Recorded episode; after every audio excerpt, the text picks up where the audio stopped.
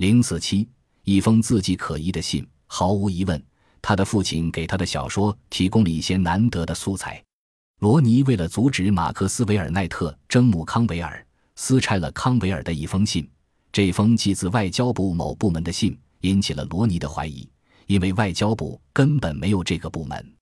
于是，罗尼打电话给白厅内的一个熟人，请他帮忙查出谁在动他儿子的脑筋。要不是康维尔态度坚决，那次军情五处的官员在旅游者俱乐部约请康维尔共进年餐，并同时进行初审时，罗尼真会去那儿警告这些情报官员别来打搅他们。二十年后，康维尔说。有一次，我接受电视采访，由于我没有称罗尼为我的生活的设计师，于是他威胁说要上法院告我。后来又去我的会计那儿索要一万英镑，以此作为和解的条件。这就难怪康维尔在描写要挟行为方面是如此得心应手。戴维·康维尔多次想动笔写他父亲，但一番苦心总得不到令人满意的效果。他受罗尼的影响太深了。所以没法客观地分析他。他觉得自己在写罗尼的时候，带有一种哥斯（一八四九至一九二八）英国文学史家、评论家、翻译家的自我意识色彩，希望读者把他看作一个被暴君压垮了的弱者。然而，事实上，康维尔始终没被压垮，为了自身的完善，苦苦地拼搏着，而他父亲一直试图剥夺他的个性。不过后来，他认识到。原先试图将父子关系与他的特工生涯分割开来构思的想法是错误的。他说，他不仅删去了两人之间的关系，而且还忽视了这样一个可能性：及他的信仰和追求，至少在某一方面是他同父亲展开秘密战的继续。就是在罗尼死后，康维尔仍然打算能在他客观地看待父亲之前，再多写几部小说。二十五年来，他每写完一部小说。总要反复修改描写罗尼的章节，就是那些总是不很明朗的部分。但到后来，常常将他们搁置一边。在斯麦利，值得注意的是，斯麦利是个孤儿，这在父亲的形象里可以寻求安慰，并怀着一种不很明确的爱和忠诚，置他们于困境之中。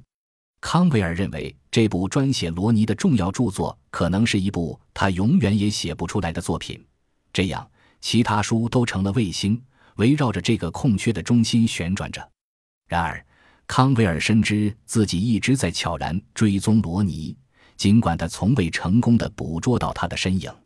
他在一九七一年出版的《纯真的情人》中，把主人公一个懒散而又无责任心的商店老板，非常勉强的描绘成一个像罗尼那样的父亲。卡西迪对他父亲的感情发生了变化，在卡西迪看来。父亲透过屋里的大玻璃窗注视着自己的儿子步入这个世界，就像上帝的眼睛曾经注视着该隐穿越沙漠一样。没有什么东西能逃过他的眼睛。他悟性极高，即使失灵，直觉也会取代他，为他效劳。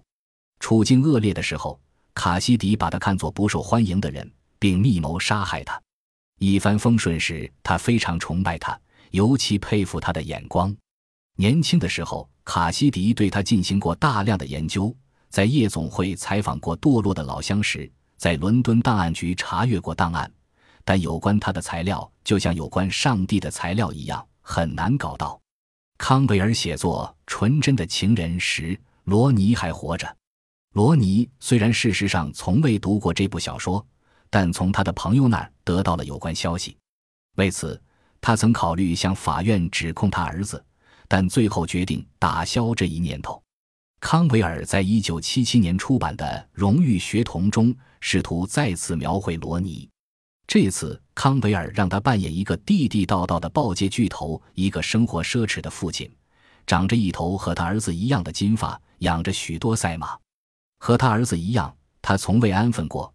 女人和住宅像走马灯似的一直在更换。他老是对人怒吼，如果不是忠着他儿子的话。那就是冲着某个过马路的人。康维尔第三次的尝试反映在一九八三年出版的《女鼓手》里，但这次他用更加隐晦的手法刻画了罗尼。女主角查莉喜欢吹嘘他父亲，目的是为了惹人注目。然而，许多事实上并未发生在查莉父亲身上的事情，倒是他父亲罗尼生活中的真实事件。既然罗尼已进了坟墓，康维尔觉得可以写得更放开些。《女鼓手》是第一部没有出现斯麦利的小说。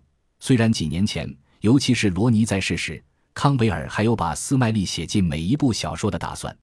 他之所以不让斯麦利出场，是因为他已下意识地在为他父亲留出空间。